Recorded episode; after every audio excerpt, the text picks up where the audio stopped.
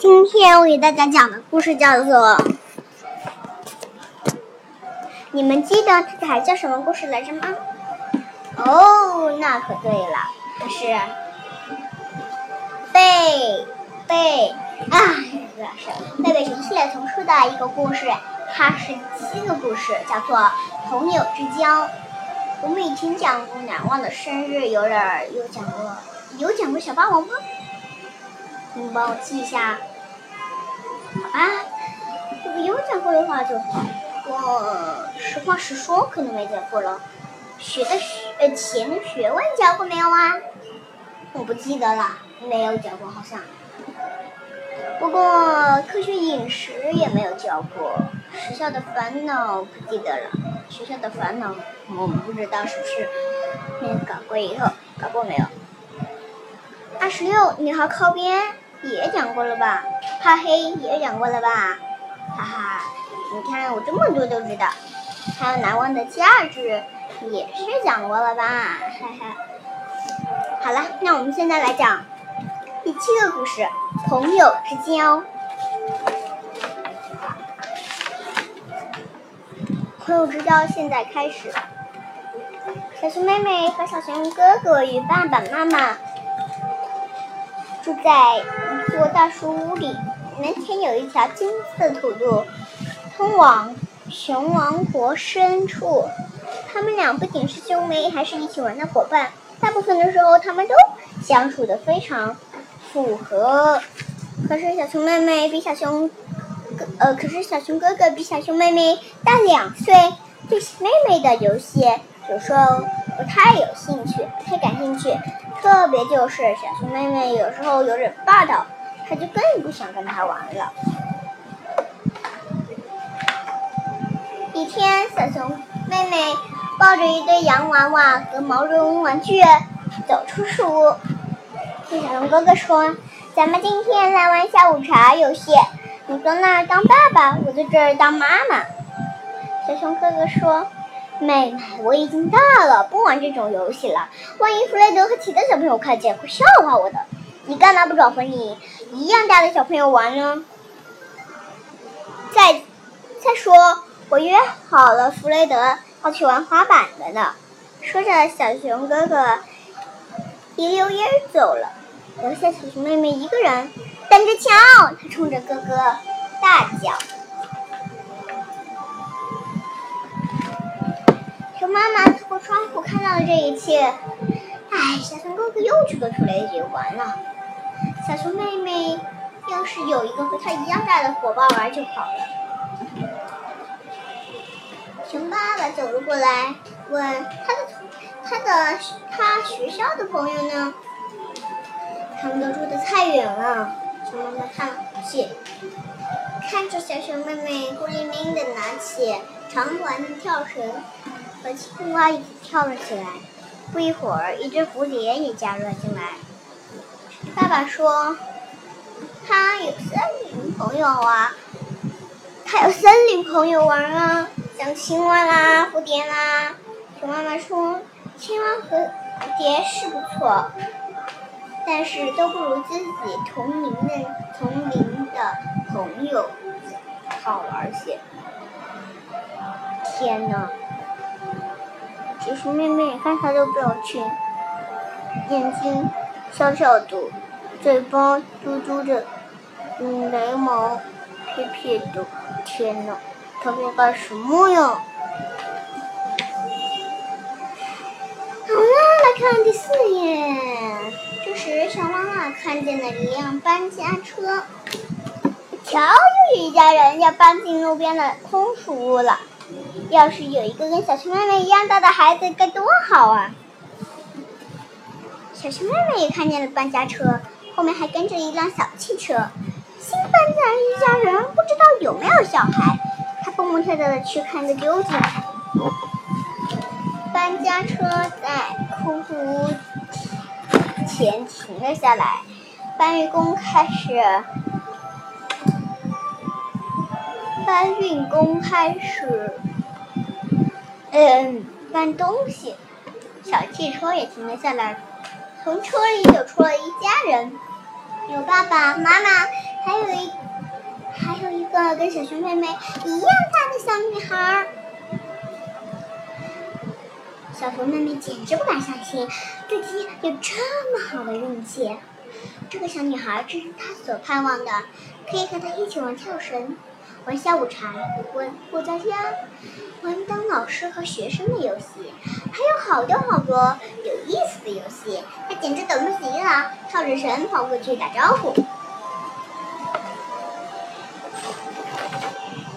你好，我的小熊妹妹，今年六岁了，就坐在你旁边。你好，我叫丽兹·布鲁因。”这是我爸爸、我妈妈、布鲁因先生和太太。我也六岁了，可以玩一下你的跳绳吗？我会玩，我会跳飞绳、红辣椒。真的，小熊妹妹从没有见过跳着这么快的人。天呐，真的叫飞绳、红辣椒。小熊妹妹说：“我能跳到一千个，我能跳到一千零一个。”荔枝说着，把跳绳还给小熊妹妹。小熊妹妹气冲冲地说：“一千零二，”也不示弱。小熊妹妹说：“好，咱们来比试一下，现在就开始。”别比了，就算比过了。荔枝说：“看，那边有个操场，谁最后跑到那儿，谁就是臭蛋。”说完，拔腿就跑。小熊妹妹跟在后面拼命的追。嗯，天哪！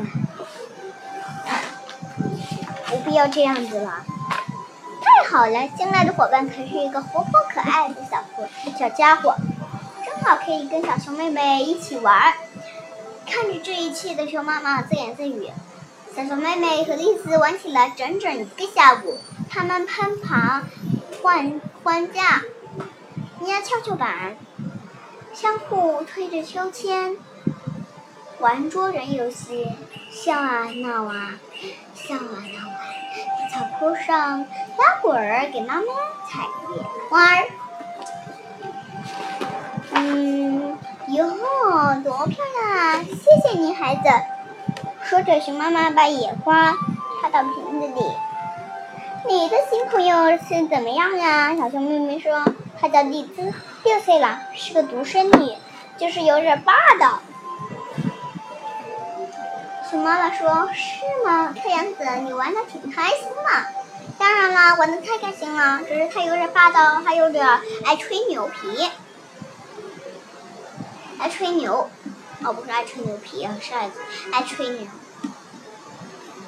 一第二天早晨，第二天一大早，电话铃响了，是熊妹妹的新朋友丽兹打来的。弟子问：“想让我家来玩当老师和学生的游戏吗？”“好吧。”小熊妹妹说。栗子又说：“带上洋娃娃和毛绒玩具，我的玩具还没及，还没来得及解包呢。”小熊妹妹把最喜爱的洋娃洋娃娃和毛绒玩具收拾到一起，朝丽家、朝丽兹家走去。丽兹在车库喊：“到这儿来，爸爸妈妈还在收拾房子，咱们就在这儿玩吧。”你干什么来啦？洋娃娃和毛绒玩具。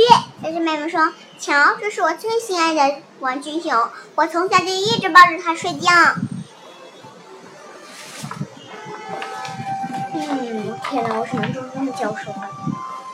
丽兹把车库布置的像教堂一样，几只箱子当学生的座位。还有一只箱子当讲台，连黑板和粉笔也准备好了。这一定挺好玩的，小熊妹妹这样想着，把玩具一个一个摆在座位上。正在这时，她听到几下敲桌子的声音，是丽兹敲的。只见她拿着，她一只手拿着教鞭，另一只手拿着粉笔。小熊妹妹，请坐好，该上课啦。今天我教你学字母，第一个字母是，哎，咦，等一等，小熊妹妹抗议道：“谁让你当老师了？每次玩这种游戏都是我当老师。再说我，我早就认识所有的字母了。小熊妹妹说：“赶快坐下，不然放学后就把你留下来。你敢把胶边给我，不然放学后我就把你小，我就把你留下来。”小熊妹妹大喊着。说着，小熊妹妹去抢教鞭，两人抓着教鞭在地上扭成一团，教鞭断成了两截。瞧你干的好事，弄断了我最好的教鞭！丽兹嚷了，丽兹嚷了起来。啊，白板也掉下来了，再也不和你玩了！小熊妹妹大声喊着，她把玩具收拾起来，我要把洋娃娃拿走回家去。小熊妹妹怒气冲冲地走出车库。丽兹冲他喊：“气死你！我高兴！”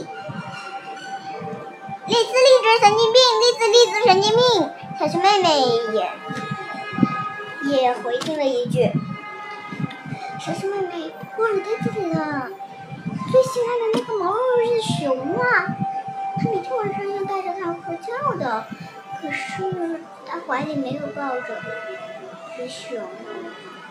小熊妹妹回来一脸怒气，熊妈妈问：“这么快就回来了？